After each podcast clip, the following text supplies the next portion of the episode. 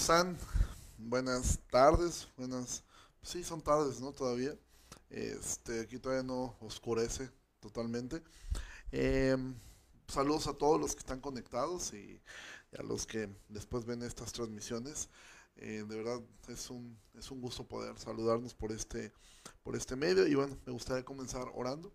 Señor, muchas gracias por que nos permite salir nuevamente tu palabra. Gracias por la vida de cada uno de mis hermanos que se toma el tiempo para, para poder escuchar, Señor, tu palabra. Yo te ruego que les bendigas, que seas con ellos, que, que Padre les hables también como lo has hecho conmigo y que, y que tú, Señor, nos ayudes a poder mirar tu palabra como lo que es, como un tesoro que nos da guía, que nos ayuda a poder ser sabios, que nos ayuda a caminar en este mundo, en el tiempo, en los años que nos quedan aquí, que nosotros podamos ser este, personas congruentes con lo que somos. Te pido todo esto, Señor, en el nombre de Jesús. Amén. Bueno, pues vamos a continuar con nuestro estudio del libro de Santiago. Em, eh, hoy vamos a terminar el capítulo 1. Ya, vamos a, ya estamos avanzando. Yo espero que... Em, yo honestamente oro y sigo anhelando que ya se acabe la, la cuarentena y que ya podamos todos en algún momento paulatinamente volver a vernos, saludarnos. Pero bueno, mientras esto sigue así, pues nosotros ahora mismo seguiremos eh, reuniéndonos de esta, de esta forma y haciéndolo así. Entonces, eh, ¿en qué nos quedamos la última vez que nos vimos? Santiago ha comenzado hablando, recuerda, siempre es importante recordar, y no pusimos el videito de, de este, del hermanito de Jesús, pero es importante tener en mente siempre esto. Y a mí me gusta mucho, lo, mencioné la vez pasada, que, que, Santiago comienza el libro prácticamente como Jesús cuando eh, comenzó el Sermón del Monte, hablando de muchas bienaventuranzas. Comenzó diciendo que es bienaventurado el hombre que soporta la prueba. Eh, después, eh, que el hombre que está en diversas pruebas es bienaventurado, porque esto va a producir paciencia. Y después nos dijo que el hombre que, que soporta la tentación también es bienaventurado. Eh, después de hablar de esto, de las pruebas, de las tentaciones, Santiago ha dicho que nadie tenga la idea de que es tentado por Dios, que eso es algo absurdo. De hecho, Santiago lo que nos dice es, o sea, primero revisa tu propio corazón porque de ahí es donde surge todo el problema de nuestras concupiscencias. Vimos que concupiscencias son fantasías o deseos. De ahí surge el problema, de ahí emana el problema de todos nosotros. No es ni siquiera tanto del diablo, mucho menos las circunstancias. Estuvimos hablando acerca de que el problema está en nuestro corazón y Santiago quiere que lo veamos. Lo último que él, que él nos ha dicho fue que de Dios de hecho no procede la tentación, de hecho de Dios procede em, eh, toda buena dádiva, todo don perfecto, de él procede eso. Y eso fue como, como terminó el libro, lo, lo que vimos la semana pasada. Con esta idea él terminó diciendo que de hecho él por la palabra implantada en nosotros eh, nos ha hecho eh, primicias de sus criaturas. Y ahora lo que él va a explicar es cómo logro ser eso, o sea, cómo logro yo ser primicia. Aquí primicia tenemos que verlo como lo, primero, ¿sí? Eh, ¿Cómo es esto? Entonces, ahora Santiago va a comenzar a hablarnos de cosas sumamente prácticas y recuerda, el capítulo 1 nos está dando la introducción de prácticamente de lo que se va a tratar del libro. Los siguientes capítulos, eh, del, 2 al 4, del 2 al 5, prácticamente va a ser un eco de lo que Santiago ha dicho en el capítulo primero. De alguna forma es como que Santiago presenta todo lo que quiere hablar en la carta y después lo va a ir explicando poco a poco. Entonces lo primero que nos va a decir es esto, versículo 19. Dice, por esto, amados hermanos, todo hombre sea pronto para oír, tardo para hablar, tardo para irarse porque la ira del hombre no obra la justicia de Dios. Entonces, recuerda, lo último que, Santiago ha dicho es que por la palabra implantada, que la palabra eh, eh, que Dios nos salvó a nosotros. Entonces, eh, cuando, cuando Santiago está diciendo que nosotros, que todo hombre creyente sea pronto para oír, y a veces uno tiene mucho esto de que es mejor Em, que Dios nos dio una, una boca y nos dio dos oídos, y eso es verdad, en el sentido de que, bueno, también nos recuerda que deberíamos escuchar el doble de lo que hablamos. Sí, pero aquí Santiago nos está refiriendo tanto a que tú seas un buen escucha, a que tú seas una buena persona que escucha a otros y hables, a, escuches más de lo que hablas. No, ¿a qué se está refiriendo esto? A oír qué. Por esto, mis hermanos, todo hombre sea pronto para oír. Aquí la pregunta sería, qué es lo que escuchamos, porque tú podrías ser una persona que presta mucho oído o mucho tu oído para escuchar noticias, para estar escuchando chismes, para estar escuchando un montón de cosas. Eh, aquí la pregunta sería, pronto, eh, eh, todo hombre está pronto para oír, para escuchar qué? La palabra de Dios. De hecho, nosotros deberíamos ser prontos a escuchar esto. Algo que a mí me, me, impacta mucho de, de ustedes y de otras personas que, que, a lo largo eh, eh, vas conociendo es esta hambre de Dios, ¿no? De que esté escuchando la palabra de Dios, de tener esta prontitud de decir, ok, yo quiero escuchar la palabra de Dios, quiero, quiero tengo el tiempo, no tengo ahora mismo, eh, estoy encerrado en la cuarentena, en vez de estar viendo un programa X de televisión, voy a tomar un tiempo para oír la palabra de Dios. Y eso es lo que el Señor está diciendo, todo hombre sea pronto, se apresure para escuchar tardo para hablar, tardo para irarse. Ahora, debemos ser prudentes con lo que hablamos. Esto es lo que Santiago está diciendo. Si tú te llenas de la palabra de Dios, si tú aprendes a escuchar la palabra de Dios, por ende también vas a ser tardo para hablar. Es decir, vas a pensar lo que, lo que, lo que hablas. Muchas veces tendemos a hablar de más y en las muchas palabras nunca va a faltar el pecado. Y Santiago lo que está diciendo es, o llénate de la palabra de Dios, eh, eh, no seas tan rápido para abrir la boca y sobre todo, sé tardo para airarte y dar la razón, porque la ira del hombre no obra la justicia de Dios. Es decir, Santiago lo que está diciendo es, una persona que es iracunda, dice Santiago, no obra la justicia de Dios, es decir, no está reflejando la justificación que Dios hizo en su vida cuando una persona es iracunda, cuando una persona explota rápidamente, cuando una persona no, no es paciente, cuando una persona no está mostrando eh, eh, eh, en su carácter, no sé, cuando estás en el tráfico, cuando estás en el banco, cuando tienes alguna situación y de repente todo nos ha pasado, explotamos y nos enojamos. Dice Santiago, el hombre que se ira no obra la justicia de Dios, no está mostrando la obra de Dios en él, no está haciendo un hombre que está haciendo un, testimonio a otros, no está siendo una persona, lo que, y hay personas que se jactan en eso, decir, bueno, yo soy muy enojón y yo, yo de volada a mí me la haces, yo, yo, yo, te la respondo. Eh, y a veces no nos damos cuenta que mostramos ira eh, en, en, nuestras, en, nuestras acciones. A mí me ayudó mucho el poder escuchar a gente cercana a mí. Yo considero que yo era una persona muy... Eh, muy amable con las, con las personas que me prestan servicios. Yo siempre pensé que yo mostraba amabilidad con los meseros, con los cajeros, etcétera, hasta que amigos míos cercanos me dijeron, ¿sabes que De repente eres muy áspero en cómo les hablas. Yo dije, no. Le pregunté a varios amigos y todos coincidieron en lo mismo. Dijeron, sí, eres muy áspero de repente en las formas como pides las cosas. Yo no me había dado cuenta, pero es importante ver eso. ¿Por qué? Porque una persona que muestra ira al momento de hacer algo, al momento de, solicitar algo. Dice Santiago, no estás mostrando, no obras la justicia de Dios, no estás mostrando el carácter salvífico, no estás mostrando el carácter de Cristo, ¿sí? no estás mostrando un carácter piadoso. Y Santiago está diciendo, ¿cómo es que la fe es viva? ¿Cómo es que la fe que nos ha librado eh, nos debe llevar a un cambio radical en nuestra forma de vida? Y por eso dice el versículo 21.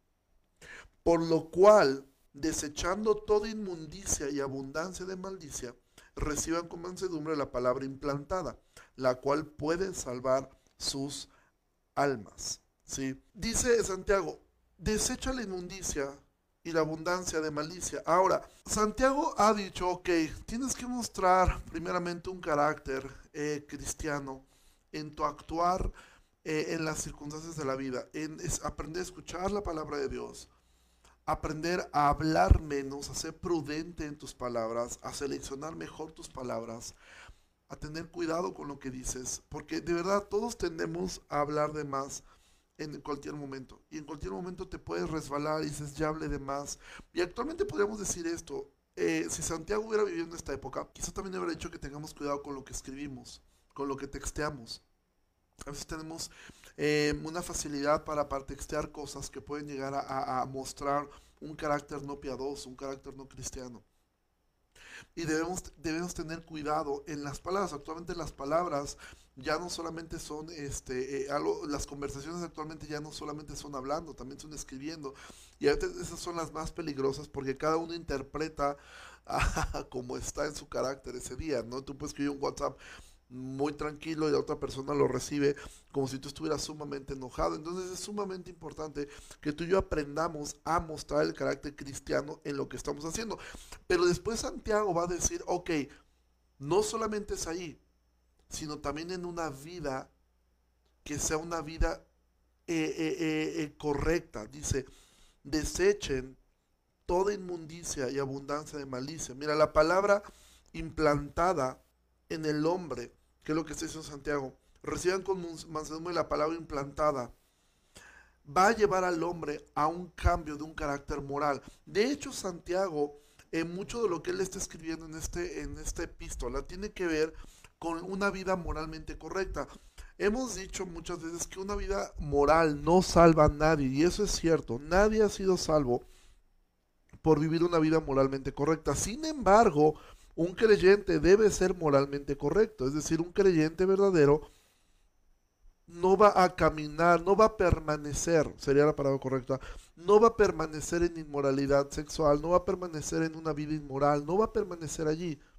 ¿Por qué razón? Porque la palabra de Dios lo va a transformar, lo está, la palabra implantada lo está transformando. Entonces, Santiago dice esto, tú debes tener cuidado, ¿sí? En que la palabra, que, que, tu vida pueda eh, desechar la inmundicia como recibiendo la palabra que fue implantada, la cual puede salvar sus almas. Ahora, aquí Santiago no está hablando acerca de la salvación del alma. O sea, él no está diciendo, eh, mira, tú eres salvo debido a que te portes bien. Si tú te portas moralmente correcto, si tú eres una buena persona, si tú no eres iracundo, si tú, tú te vas a salvar y te vas a ir al cielo. No, no es lo que está diciendo Santiago. Eso sería contradictorio a todo lo que todo lo que Pablo ha dicho en Romanos y todo lo que la Biblia habla acerca de la salvación. No, ¿A qué salvación se refiere? Bueno, en ese sentido la palabra salvación en griego tiene esta, esta connotación muy similar a la que nosotros tenemos en el español. Cuando tú hablas de salvación, no siempre te estás refiriendo a la salvación del alma. Tú puedes decir, oye, me salvé de, tal cosa, me salvé de, de, esto, me salvé de meterme en un problema, a veces por ser prudente. Entonces, Santiago lo que está hablando aquí de salvación, no está refiriendo a la salvación eterna, sino se está, se está eh, refiriendo a la salvación que tiene que ver con cuando tú vives una vida moralmente correcta, tú también te vas a librar de muchísimas cosas. Tu alma va a ser librada de dolor, tu alma va a ser librada de muchas circunstancias muy difíciles. Santiago no está diciendo, si te portas bien te vas al cielo, si te portas mal te vas al infierno. No, lo que Santiago está diciendo es que la, el efecto de la palabra implantada en nuestros corazones se va a traducir en un cambio en tu forma de hablar, en tu carácter, poderlo, poderlo eh, eh, eh, dominar y evidentemente echar fuera la inmundicia, la inmoralidad y todo esto. Y eso te va a salvar de cualquier cantidad de problemas. ¿Sí? Te va a salvar de cualquier cantidad de situaciones difíciles y eso te va a llevar ahora al punto que Santiago quiere llevar a su audiencia, que es prácticamente la razón de escribir esta carta. Así como eh, el libro de Romanos lo, que trata es del Evangelio, y el libro de Romanos de lo que trata es capítulo 1 al capítulo, al capítulo eh, 11, Pablo explica qué es el Evangelio, cómo el hombre está en un problema muy grande, y a partir del capítulo 2 hasta el capítulo 16 va a tratar de cómo se vive el Evangelio. Bueno, Santiago, el tema que él está desarrollando aquí es una fe viva. O sea, que la fe en Cristo me lleva a una vida moldeada conforme a Él. Eso es la razón de esta carta. Eso es lo que Santiago quiere enseñarnos a nosotros. Y entonces va a llegar ahora al ver, así como en el en el libro de Romanos, este, quizá el versículo más sobresaliente es el, el 1.16, no me avergonzo el Evangelio porque es poder de Dios. Ahí está el resumen de qué, de qué se trata la carta. Aquí está el resumen de lo que se trata la epístola de Santiago, versículo 22. Pero sean hacedores de la palabra y no tan solamente oidores, engañándose a ustedes mismos. Entonces Santiago dice algo que Jesús diría, su hermano lo dijo de una forma más severa. Jesús lo dijo así en Mateo capítulo 7. No todo el que me dice Señor, Señor entrará en el reino de los cielos. Muchos me dirán en aquel día, Señor, no eh, eh, eh, profetizamos en tu nombre, en tu nombre echamos muchos fuera demonios, hicimos muchos milagros. Y yo les diré, apártense de mí, hacedores de maldad, nunca los conocí. ¿Sí? Santiago está diciendo esto, sean hacedores de la palabra no solamente son oidores de la palabra. Y mira, actualmente es lindo ver el Facebook lleno de, este tipo de, transmisiones, donde actualmente tú puedes oír, oír, oír y escuchar la palabra de Dios con producciones increíbles. Yo, yo también me gusta mucho de repente eh, mirar, así como tú estás sentado ahorita viendo esa transmisión, a mí también me gusta a veces sentarme y poder disfrutar una transmisión de, de distintas personas también de aquí de Jalapa. Hay otros hermanos que están haciendo transmisiones muy buenas y muy buena enseñanza. Pero el solamente ser un consumista, consumir, consumir, consumir la palabra de Dios, solamente escucharla, pero no hacerla, te va a llevar a engañarte a ti mismo. De hecho, es peligroso escuchar mucho la palabra de Dios y no hacerlo. Lo mismo aplica con la lectura. Eh, hace, unos, hace unas semanas tuvimos a una persona que nos hablaba en las conversaciones de, que hemos tenido acerca de la importancia de la lectura de la Biblia, lo cual es importantísimo, leer la Biblia. ¿sí? Leer la Biblia es importante, estudiar la Biblia es importante, pero igualmente importante es vivir la Biblia y vivir lo que he aprendido. De nada sirve llenar mi cabeza de conocimiento, haber leído la Biblia 20 veces, a ver, leer la Biblia dos, tres veces al año, si eso no te va a llevar a una vida transformada. Un ejemplo de esto, y yo lo he mencionado en otras ocasiones, es, de repente tú puedes mirar hombres que han hecho mucho por la teología, uno de ellos, eh, Karl Barth, eh, un hombre que sí, en muchos sentidos, eh, Dios en su providencia lo usó para combatir el liberalismo que se estaba desarrollando en Europa pero este hombre nunca pudo desechar lo que Pablo, lo, que Santiago ha dicho, ¿sí? Nunca pudo desechar la inmundicia en su corazón. Él vivió con su secretaria y con su esposa al mismo tiempo, porque él decía que no era posible que Dios estuviera en desacuerdo en su, una relación con dos mujeres. O sea, él, de verdad, una de las mentes más brillantes teológicas, pero que no transformó su vida en lo absoluto, en nada. Simplemente sabía mucho. Y eso es bueno, sí y no. Sí, porque tienes mucho de dónde echar mano para ver lo que debes hacer. No, porque si no hay un cambio, el castigo será mayor, la condenación será mayor. ¿Tú recuerdas por qué Jesús eh, les hablaba por parábolas? Tú puedes recordar eso, lo, lo menciona en los evangelios, que dice que de repente Jesús ya no les hablaba claramente, sino que comenzó a hablarles en parábolas. ¿Para qué? Para que oyendo no entendieran. Ahora tú te preguntas, ¿y por qué razón Jesús enseñaba algo con la intención de que la gente no entendiera? Bueno, la intención de Jesús era que no entendieran todos, sino que entendiera solamente un grupo. ¿Cuál, ese grupo cuál era? Los discípulos. Por eso que Jesús siempre les explicaba a ellos las parábolas. Ahora, ¿por qué razón Jesús hizo eso? fue una razón de amor. ¿Por qué razón? Porque al saber del corazón duro de estas personas, que escuchaban las parábolas con la intención de ver si les daban de desayunar, hacer algún milagro, y después se iban, Jesús nunca se negó a explicar una parábola cuando le preguntaron. Por resulta que solamente le preguntaba a un pequeño grupo de qué se trataba. Jesús se les explicó.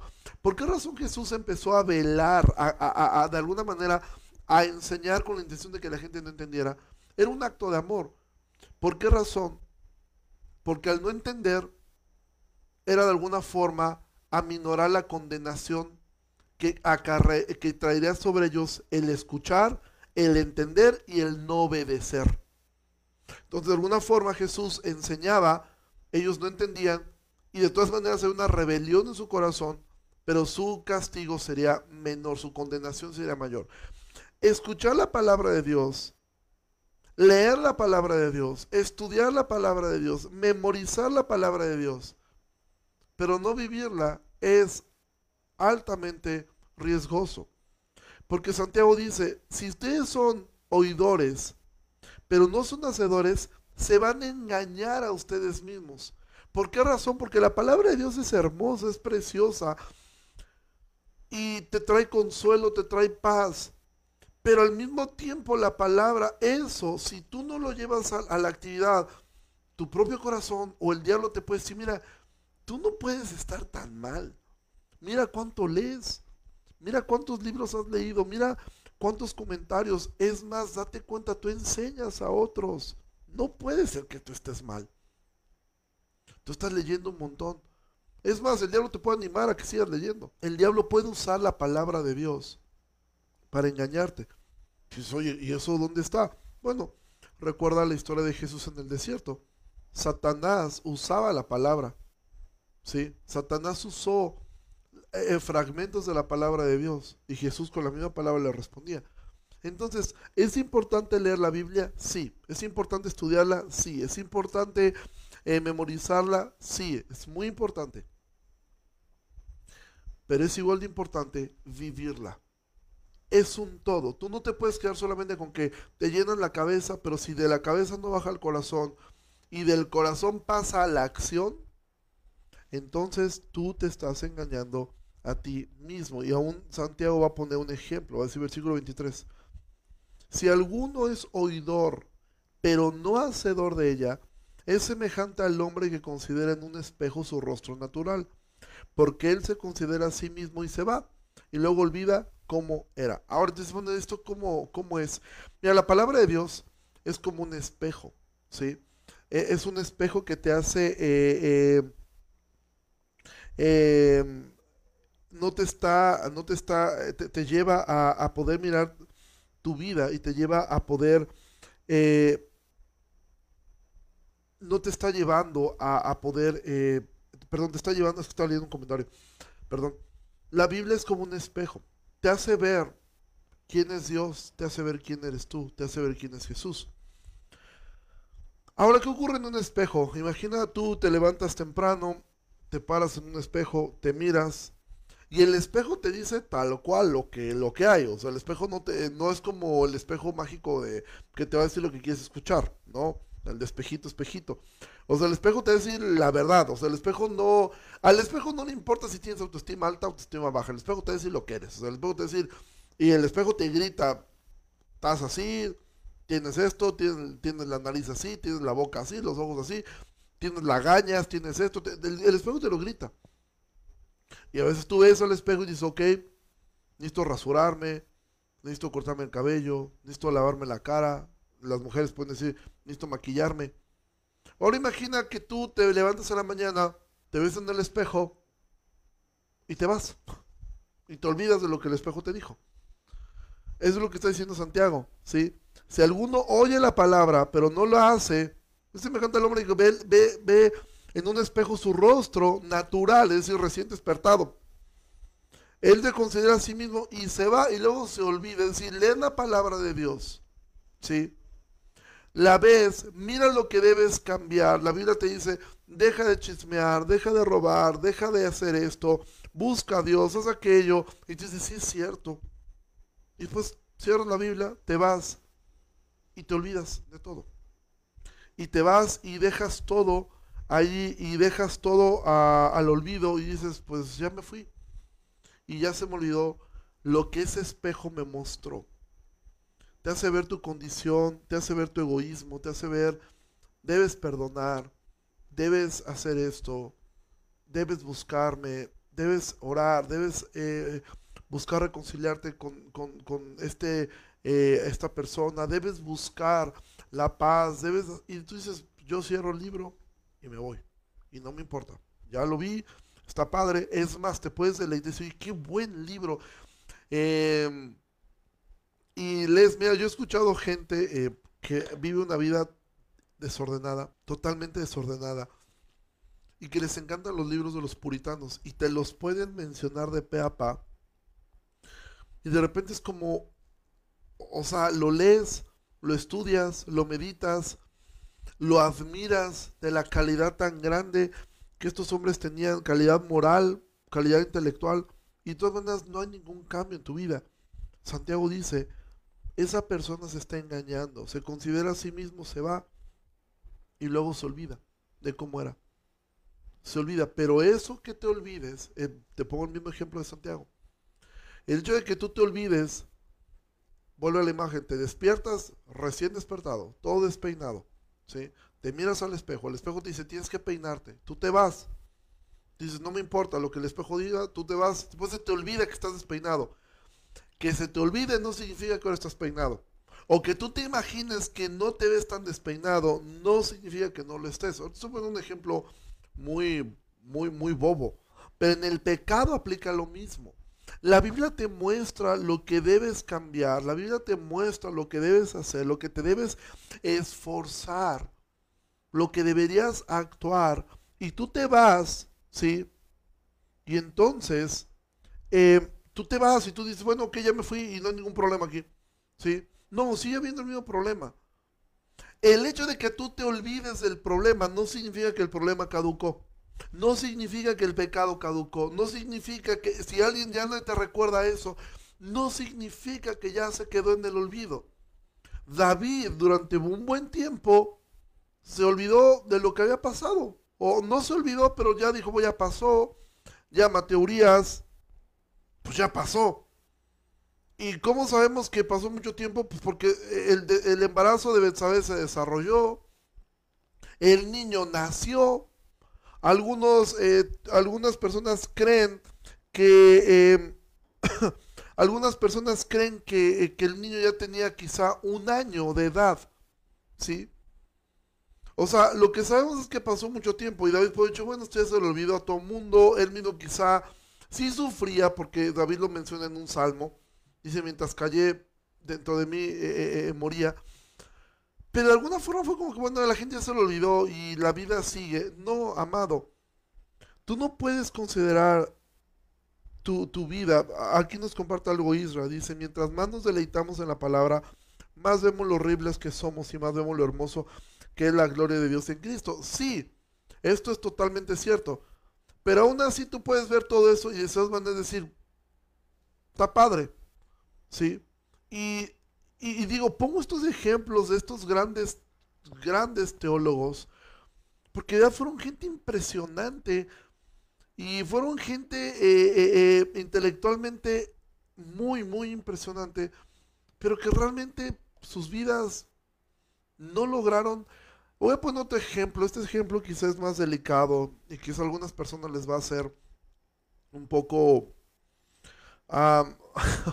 un poco molesto, sobre todo en el contexto en el que estamos, pero bueno, lo voy, a poner. Otro ejemplo fue eh, Martin Luther King. ¿Quién fue Martin Luther King? Él fue un reverendo de, raza negra que inició todo el movimiento, un movimiento en Estados Unidos que llevó a, lograr muchos derechos para los, para los afroamericanos. Él fue un reverendo, eh, eh, fue un pastor cristiano, fue una persona que hizo mucho bueno en el sentido de que ayudó a, los derechos civiles, pero él mismo en su vida personal, moral, fue un desastre. Yo no puedo decir dónde está él, no lo sé. Pero a la par que iban haciendo estas dos cosas, donde él era visto como un héroe, hasta la fecha es visto como un héroe, su vida personal, quizás su esposa no estaría tan de acuerdo con eso. ¿Sí? una doble vida, asuntos de adulterio, etc. Entonces, Santiago está diciendo, no te engañes por lo que sabes, no te engañes por lo que, por lo mucho que, porque como bien dice Israel, eh, puede ser que estés leyendo la Biblia mal, simplemente estás leyendo para saber más, para ganar debates, para, para, para, para esto. Entonces, sí, aquí como, como, como, como comparte Cari, algo que te puede ayudar mucho es poder hablar con otros hermanos en la fe y poder atreverte a preguntarles a ellos, ¿cómo me ves? ¿Sí? ¿Sabes mi vida? ¿Ves en mí un carácter cristiano? Y nosotros aprender a responder con amor y decir, sí, sí lo veo, decir, ¿sabes qué? La realidad es que no. Yo hace, hace eh, tiempo, em, una persona muy cercana a mí Em, esta persona me, preguntó, ¿sabes qué? Estoy luchando con esto, con esto. Y era una persona muy, pero muy cercana a mí, que yo eh, en ese tiempo de verdad quería muchísimo. Y me dijo, yo veo esto, esto, esto en mí. Y yo tengo serias dudas de si realmente yo soy creyente. Y yo, yo, yo le dije, es que si eso estás viviendo, como tú estás diciéndolo, y ha sido durante mucho tiempo, como lo estás diciendo, creo que sí deberías tener eh, serias preguntas a tu corazón si realmente eres salva. Ahora, este tipo de cosas nos cuesta trabajo decirlo. Ahora, ¿por qué dices, por qué uno responde así? ¿Porque eres mejor que esa persona? No. Es porque con eso puedes ayudar a una persona. Quizá el Espíritu Santo está redarguyendo su corazón, ya sea para hacer volver a esa persona o para, o para, o para, o para salvarla. Y a veces nosotros tendemos a engañar a la persona y decirle, no, ¿cómo crees? Ya repetiste esta oración, sí, hombre, no te preocupes, ya estás del otro lado. No, amado. Tenemos que aprender a poder confrontarnos en amor entre nosotros. Y aún en esto, versículo 25 dice, Santiago, pero el que mira atentamente, atentamente en la perfecta ley, la de la libertad, y persevera en ella, no siendo oidor olvidadizo, sino hacedor de la obra, este será bienaventurado en lo que hace. Entonces Santiago nos vuelve a decir, y por eso me encanta Santiago, y me encanta pensar y recordar que él fue el hermano pequeño de Jesús. Me encanta ver de alguna forma cómo él está eh, eh, imitando a su hermano en el primer sermón del monte, que él comienza hablando de bienaventuranzas y Santiago lo hace igual. Santiago esta es la tercera bienaventuranza que vemos acá. Primero dijo bienaventurados cuando se hayan en diversas pruebas. Bienaventurado el hombre que soporta la, la, tentación. Y ahora dice, bienaventurado el que mira la ley perfecta, la, de la libertad, persevera en ella y es hacedor de la obra. Él es bienaventurado. Bienaventurado significa feliz. Entonces, Santiago dice, el que mira atentamente la ley, ¿sí? persevera en ella, es decir, el que mira la palabra de Dios con atención, ¿sí? No ¿Y con qué atención? ¿A qué atención se referirá Santiago? A la atención de poder mirar, ah, se refiere a fulano, a perengano, no, no, con la atención de verme a mí, como el espejo que es. El espejo me muestra a mí. O sea, si tú miras un espejo y tú ves tú te ves todo despeinado y tú dices, ah, mecha. Me acabo de acordar fulanito tal que nunca se peina. Pues estás haciéndolo, estás haciéndolo todo mal. El espejo te está hablando de ti, no te está hablando del otro, te está hablando de ti. Dice, el que mira atentamente la ley, persevera en ella, es decir, voy a perseverar en esto, voy a perseverar en sus mandamientos, voy a perseverar en meditar en su palabra. No soy oidor olvidadizo, sino hago las cosas, voy a ser feliz. Me gusta mucho cómo John Piper pone esto. Él dice, a veces pensamos que hay dos caminos. El camino de tu felicidad y el camino de la obediencia a la palabra de Dios. A veces pensamos, ok, tengo que elegir una de estas dos cosas. O elijo obedecer a Dios o elijo ser feliz, porque las dos no se van a poder, porque yo quiero hacer muchas cosas malas, ¿sí? Pero la verdad es que pues, no me quiero al infierno, entonces pues voy a caminar por acá, aunque me tenga que despedir de mi felicidad. Entonces pensamos, mi felicidad va para acá, la voluntad de Dios va para acá, y no es así. Santiago nos dice, es el camino de tu, tu felicidad, está perfectamente ligado, es más, está dentro del camino de la obediencia a la palabra de Dios. Si tú obedeces la palabra de Dios, serás inmensamente feliz. Por eso Esdras, yo creo que fue Esdras quien escribió el Salmo 1, comienza así. Bienaventurado el hombre que no anduvo en camino de malos, en silla de escarnecedores ha sentado, sino que en la ley del Señor medita de día y de noche. Feliz el hombre que hace eso. Esdras amaba tanto la palabra, amaba tanto, no solamente para... Mira, la palabra de Dios no es para que tú te vuelvas un gran teólogo, no, no es para que tú te vuelvas una persona que gane los debates, no es, no es para que tú te vuelvas eh, eh, el hit en, las redes sociales, para que tú, perdón, se me cayó la pista, para que tú te vuelvas el hit eh, en todo lo que haces, para que tú te vuelvas el, el más elocuente.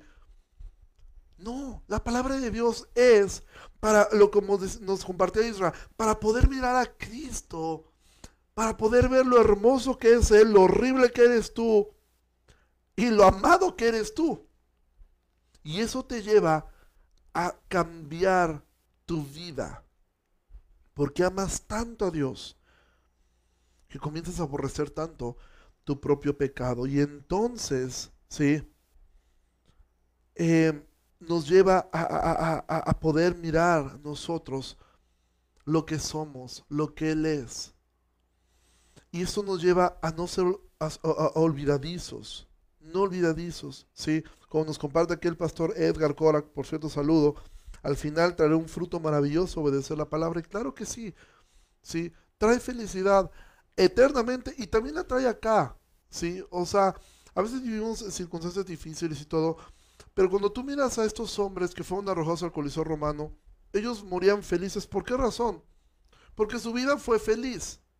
Y eso es lo hermoso y eso es lo que no comprende el mundo del verdadero creyente. ¿Cómo puede haber felicidad en confesar el pecado? ¿Cómo puede haber felicidad en decirle no a, ganar dinero ilícito? ¿Cómo puede haber felicidad en negarte a hacer... Bueno, la hay. Hay mucha felicidad en eso. Ahí está la felicidad. David pensó que su felicidad estaba en tener esa mujer. Tanto pensó que eso le iba a dar felicidad que mandó a matar a un hombre inocente. Y después pensó que iba a ser feliz y nadie se enteraba. Y que iba a ser feliz y nadie le decía absolutamente nada.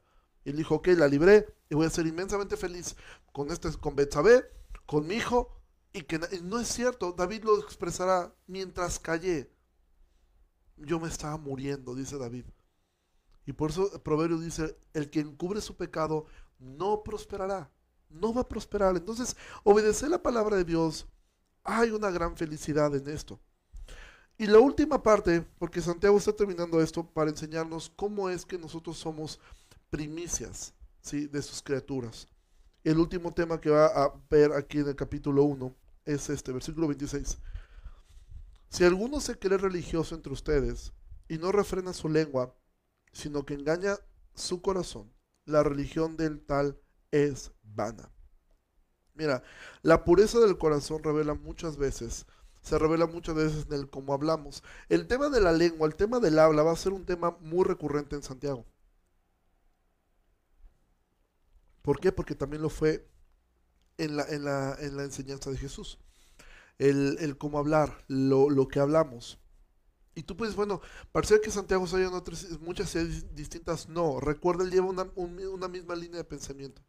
Lo primero que nos dijo es que bienaventurado cuando te hayas en diversas pruebas, bienaventurado cuando soporta la tentación. No le eches la culpa a Dios porque Dios no tienta, el problema está en tu corazón. Ahí está, ahí radica todo el problema del hombre. Después de eso nos ha dicho que entonces, ¿cómo podemos ver que nosotros eh, eh, debemos lidiar con nuestro corazón? Bueno, primera cosa, aprende a, escuchar la palabra de Dios, ¿sí? Aprende a no hablar tanto y aprende a controlar tu carácter para que muestres el carácter de Cristo. Y después nos está ayudando con todo esto. Y al final nos va a hablar acerca de la lengua. ¿Sí? El cómo hablamos refleja muchas cosas. Jesús dijo, de la abundancia del corazón habla la boca. Santiago está diciendo, si alguno se cree religioso y no refrena su lengua, sino que engaña su corazón, la religión del tal es vana. Ahora aquí nos encontramos con una palabra, religión, y esto es una palabra eh, que mucho se ha hablado acerca de esto. Y hay personas que actualmente dicen, yo no tengo ninguna religión. Bueno, si tú no tienes ninguna religión, pues eres ateo. Dicen, no, yo no tengo una religión, yo tengo una relación con Dios. ¿Por qué? Porque la palabra religión suena anticuada, suena cursi, suena fea. Sin embargo, la religión tiene que ver con el cómo llevas a cabo ciertos dogmas y ciertos conceptos. Y eso no siempre es malo. De hecho, la Biblia habla de una religión eh, eh, pura, ¿sí? Sí, eh, suena muy lindo decir yo no tengo religión. Sí, suena muy lindo. Suena igual de lindo que decir que Dios ama al pecador pero aborrece su pecado. Suena lindo, pero no es bíblico. Sí, la Biblia deja claramente que Dios aborrece el pecado y aborrece al pecador. Salmo 5.5, tú aborreces todo aquel que hace maldad. Y hay varios versículos más. Entonces, no porque suene lindo, no porque suene una frase cliché bonita para pegarle en una calcomanía. Si saben super padres una, una camiseta que diga yo no tengo una religión, yo tengo una relación con Dios. Suena lindo, sí, pero no es bíblico. La Biblia sí te llama a que tengas una religión, es decir, a que tú te ligues a conceptos que la Biblia manda. Si tú no tienes una religión, entonces tú vas a vivir la vida como tú quieras. Y entonces ahí caemos en el punto de, no, es que yo busco a Dios a mi manera. Bueno, tú te estás haciendo tu propia religión. Porque tú no puedes buscar a Dios a tu manera. Tú buscas a Dios como Dios dijo que tiene que ser buscado. En la Biblia, de hecho, nos habla, me parece que está en números, dos tipos que dijeron, nosotros vamos a, buscar a Dios a nuestra manera. ¿Y sabes qué hicieron? Se llaman Nadab y Abiú. ¿Qué hicieron estos dos jovencitos? Se les ocurrió hacer el incienso a su manera. ¿Sabes qué ocurrió? Salió fuego de la presencia de Dios y los consumió. Porque no se busca a Dios a tu manera, se busca a la manera de Dios. Eso se llama religión. ¿sí? Cuando tú obedeces los conceptos, cuando tú obedeces los dogmas de algo, eso se llama religión. Entonces, ser religioso, tener una religión, ¿sí? No es asociado con ser una persona legalista, es que es un religioso. Santiago nos habla de la religión pura y sin mácula. Versículo 27. La religión pura y sin mácula delante de Dios el Padre es esta. Y Santiago dice, hey, no sean religiosos. O sea, no tenemos una religión, tenemos una relación. No, Santiago dice, tenemos una religión. Y esta es, es pura y sin mácula delante de Dios el Padre. Y es esta, visitar a los huérfanos y a las viudas en sus tribulaciones y guardarse sin mancha del mundo. Ahora, ¿qué tiene que ver esto con todo lo que Santiago ha venido hablando desde el principio del capítulo? Porque con esto ya ahora él va a comenzar a hablar ya de formas prácticas muchísimas otras cosas. Todo. ¿Por qué razón? Porque esta es la tesis de todo el libro de Santiago. La fe sin obras es fe muerta. Tú puedes mirar el cambio en tu corazón en muchos aspectos, pero no lo vas a poder ver completamente otros tienen que dar testimonio de esto. ¿Sí?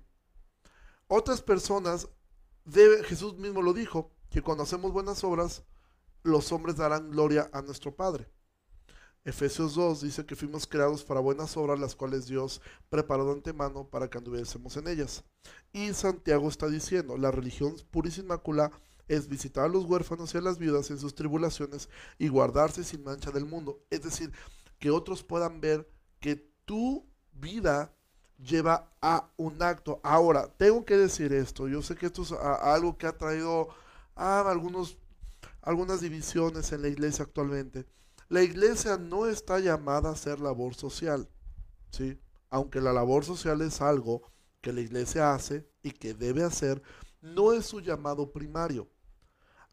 Al menos no al conjunto de todo el mundo. Jesús dijo, a los pobres los van a tener siempre sería imposible poder ayudar a todos los pobres. Ahora, cuando tú lees aquí, visitar a los huérfanos y a las viudas en sus tribulaciones, se está refiriendo principalmente a las viudas y huérfanos creyentes que estaban en la iglesia. Porque sería tan absurdo que una iglesia ayude a todo el mundo afuera y no ayude a sus propios miembros.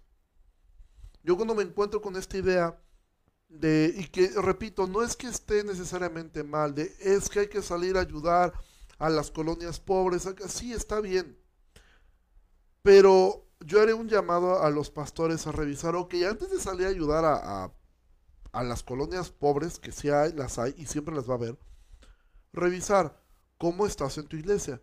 Ya lograste erradicar el problema en tu iglesia, ya lograste que no tener pobres en tu iglesia, es decir, ya, ya, tienes un cuidado, un cuidado de los miembros en necesidad en tu iglesia.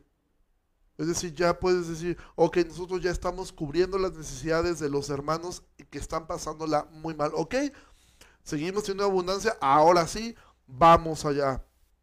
Si te lo digo en términos que no aplica el versículo, pero Jesús dijo, me serán testigos en Jerusalén, es en tu casa, en Judea, en Samaria y hasta lo último de la tierra. Entonces comienza en tu Jerusalén siempre comienza en tu casa.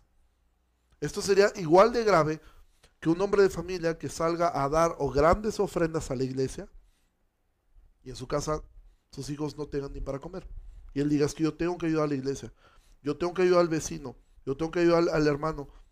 Está padre, pero ¿cómo está tu casa? Lo mismo aplica acá. Entonces Santiago está diciendo esto. La religión pura y inmácula es visitar a los huérfanos en las vidas en sus tribulaciones. Es decir, si tú como iglesia, tú como creyente, no tienes un cuidado de tus hermanos en la fe que están pasando la difícil, Santiago dice, tu religión es falsa. Y todo lo demás es falso. Porque un corazón regenerado se vuelve un corazón generoso. Pero primeramente con los suyos, no estoy diciendo que esté mal ayudar a una persona. Yo lo he hecho, yo lo hago y tú deberías hacerlo también. Si de repente es un anciano en la calle, por ejemplo, yo en lo personal tengo eh, mi corazón, eh, este, siempre, yo veo un viejito y me parte el alma, ¿sí? O sea, y trato de, trato de darles dinero, siempre procuro predicarles. A mí un viejito me, me, me, me gana mucho. Pero yo no puedo tener más amor por los viejitos que me encuentro en la calle que por los viejitos que tengo en mi iglesia o mis hermanos en la fe. No estoy diciendo que no lo hagas, hazlo. ¿sí? Habla, habla, habla del carácter de Cristo. Pero comenzamos en casa. Sí, como dice Cari, el que no pruebe para su casa es peor, niega la fe, dice la Biblia, y es peor que un incrédulo. Pero si tú cierras tu corazón, de hecho pues, Santiago va a hablar mucho de esto, de alguien que cierra su corazón, que ve la necesidad en otros, y dice, a mí me vale, ¿sí? algo hasta por algo Dios lo permitió, por algo está pasando así, algún pecadillo por ahí ha de tener atravesado. No es tu función buscar eso. Tú no debes cerrar tu corazón. Y este tiempo ha mostrado mucho el corazón de muchas personas. Ha mostrado mucho el corazón de personas que pudiendo ayudar a sus hermanos en la fe, cierran su corazón completamente. Completamente lo cierran. Teniendo las posibilidades de ayudar a otros hermanos en la fe, cierran su corazón y dicen, pues a mí me vale. ¿Sí? Ese es su problema. Y cierran su corazón pudiendo ayudar a un hermano que, que quizá no tiene para pagar su renta. Y cierran su corazón en ayudarlo. Y pues a mí, como el de la parábola, a mí me pagas completo. ¿Sí? Y cierran el corazón. Y cierran el corazón. Y cierran el corazón. ¿Sí? De decir, ok, es increíble que, los bancos estén perdonando, no, bueno, no perdonando, porque no, no han perdonado deudas, pero por lo menos han, han dado plazos. Y otros hermanos en la fe no tienen esta misma empatía de poder ayudar a otras personas. Decir, ok, yo te puedo esperar un poco, o te puedo ayudar, o sabes que olvídate de esto. Hay otros que sí lo han hecho. Pero encontrarte con creyentes que son creyentes que no tienen necesidad ahora o que sencillamente dicen, no, yo no quiero modificar ni un grado mi nivel de vida. ¿sí? No lo quiero modificar ni un grado. Entonces a mí no me importa si el otro tiene necesidad. Yo quiero mis cosas y lo quiero ahorita y no me importan los demás. Me importo yo. Y cierras tu corazón. Tu religión es falsa. El Evangelio quizá no ha cambiado absolutamente nada en tu vida. Hace, un, hace unos rato alguien preguntaba, una muy buena pregunta por cierto. ¿Cómo podemos ser hospedadores en este tiempo? Porque la realidad es que es un mandato. ¿Cómo podemos serlo siendo que em, no es, ahora mismo no podemos traer gente a, nuestra casa? Em, ¿Cómo lograr hacerlo? Bueno, cuando tú ves la palabra hospedador, eh, eh, eh, hospedar, em, tiene muchas implicaciones y una de ellas será ayudar a los extranjeros, no tanto hospedándolos, sino ayudándolos en su viaje. Obviamente eh, primeramente, es, es, es algo que la Biblia hace mucho hincapié, primeramente a la familia de la fe, ¿sí? En cuanto a honra, prefiéranse los unos a los otros. Siempre hay un énfasis en comienzo por mi casa, por mi hogar y después por mi iglesia. Y después ahí puedo ayudar al mundo entero si quiero, pero así. Primero mi casa, mi familia, después mi iglesia y después todo lo demás que puede a, venir. Entonces, nosotros necesitamos tener esta parte en el corazón, amado. Mira a otras personas y ve qué puedes hacer por otros hermanos en la fe que le están pasando difícil.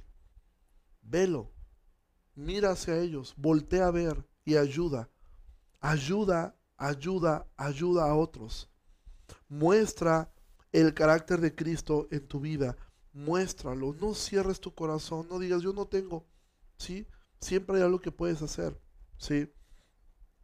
También dice, claro, dice, ah, como comparte Karina, proveer también tiene que ver alimento espiritual, ¿sí? Y evidentemente, o sea, eso es algo, dices, bueno, quizá yo no puedo proveer ahorita esto, o sí puedo proveer estar orando por esa persona, eh, yo, yo tengo que estar dando a, otros, eh, puedo, puedo estar dando palabra, puedo estar dando, dando, dando, sí, efectivamente se entiende, sí, sí, hermana María Antonia, es, es, a la iglesia primeramente, a lo que está refiriendo Santiago. entonces, no cierres tu corazón, amado, ¿sí? La labor social, podríamos decir, es importante, sí lo es, pero comienza por tu casa. Es súper lindo. Eh, yo acabo de ver algo que a mí, en lo personal a mí me conflictúa. Puede haber personas que estén en desacuerdo conmigo, está bien. en Estados Unidos está todo cerrado, no permiten las iglesias, pero sí permiten las marchas. Es algo que yo no comprendo. Eh, no pueden permitir que se reúna un grupo de 100 personas en un edificio, pues sí pueden permitir una marcha de miles de personas. Pero lo que me impactó es ver a pastores el domingo, el día del Señor, marchando exigiendo oh, derechos que está bien, ¿sí? Y dices, si ese mismo amor tuvieran por, yo voy a reunirme con mis hermanos el domingo. Porque eso es a lo que la iglesia está llamada. Yo no encuentro un solo ejemplo en la Biblia a Jesús, a los apóstoles, marchando por los derechos civiles de los demás que estaban siendo eh, maltratados. Eso es real. O sea, lo que están viviendo ahora eh, muchas personas en Estados Unidos, aquí en México mismo, eso es algo que se vivía eh, eh, en, la época bíblica. Esta gente era perseguida, era matada, era maltratada, era sobajada. Los esclavos eran, eran tratados como nada. Y lo que ellos tenían era el poder del evangelio. Eso es lo que ellos hablaban, eso lo, porque eso es lo que puede transformar desde dentro hacia afuera. No estoy diciendo que esté mal. No estoy diciendo que sea pecaminoso. No, no estoy diciendo eso. Estoy diciendo que como iglesia nunca debemos olvidar que el llamado de la iglesia es ir y predicar el Evangelio. Esa es nuestra función. Esa es nuestra labor. Y en mirar primeramente por los nuestros, por lo que es la iglesia, y tener cuidado de ellos. Y eso es lo que Santiago está diciendo. Tu religión te debe llevar a cambiar internamente, a ser transformado por la palabra y evidentemente a tener cuidado y ayudar a otros. Y aquí me está una paloma molestando. ¿Sí? Entonces, que esto se pueda quedar en nuestros corazones, amados, y podamos nosotros meditar en esto y poder, eh, mira en tu corazón cuánto la palabra de Dios te ha cambiado internamente, te ha ayudado a no hablar de más, te ha, llevado a tener cuidado con tus palabras, a tener cuidado con tus acciones te ha llevado a, hacer cambios en tu vida, te ha llevado a, a mirar, leo la Biblia con humildad, con el deseo que Dios me cambie, ¿sí? Con el deseo de refrenar mi lengua o me la paso justificando mi mal temperamento diciendo, bueno, yo sí soy, tengo un temperamento, yo soy muy enojón y así soy y no voy a cambiar. Justifico cómo reacciono cuando alguien me está diciendo un chisme, cuando alguien me está diciendo algo, ¿sí? Y sobre todo manifiesto mi fe en actos de bondad hacia las personas que están más vulnerables en mi comunidad como creyente. O cierro mi corazón y prefiero pues ayudar a mil gentes que sea más lindo. Comienza por los tuyos. Comienza por tu familia. ¿sí? Y después comienza por tu familia en la fe. Entonces, amados, yo espero que esto haya sido de bendición. Em, y que podamos seguir meditando acerca de esto. Esta vez se, extendió un poquito más la, la, charla, pero em, bueno, vamos a, a, orar. Señor, muchas gracias por tu palabra. Yo te ruego, Señor, que nos ayudes a poder, a poder ser luz, Señor, en este mundo y nos ayudes a poder nunca desviar nuestra atención de que lo más importante eres tú, pero que tu palabra nos lleve a, a ser transformados, Señor, eh, para poder servir a otros y para poder nosotros eh, mostrar, Señor, a Cristo. Ayúdanos a frenar nuestra lengua, ayúdanos a frenar nuestro carácter y ayúdanos a ser cada vez más como tú, Señor. Y ayúdanos, Señor, a poder mirar por las necesidades de nuestros hermanos en la fe, por las necesidades de nuestra familia, primeramente, y poder nosotros no cerrar nuestro corazón. En el nombre de Jesús oramos. Amén. Eh, bueno, eh, muchísimas gracias por ese tiempo. El día de mañana vamos a tener una entrevista con con una misionera este, en México. Eh, vamos a hablar acerca de las misiones y el Evangelio y las misiones. Y bueno, para mí fue muy importante eh, poder encontrar una misionera, porque pensamos las misiones, pues bueno, yo me voy a China, me voy a Irán, me voy a otro lado, y en México hay mucha necesidad, y poder ver a un misionero de, que está en nuestro país, sirviendo en nuestro país, creo que hace muy enriquecedor para ver que podemos comenzar aquí mismo en nuestro país. Y sobre todo, porque parece que la obra misionera es algo tan olvidado actualmente en la iglesia y esto es muy importante. Entonces el día de mañana estará ella con nosotros, ella es canadiense, estará eh, el día de mañana en esa entrevista, entonces yo, yo te animo que puedas tomarte el tiempo para poderla mirar. Eh, nos vemos el día de mañana, que tengan una excelente, excelente noche y nos vemos primeramente Dios mañana. Dios les bendiga mucho. Bye.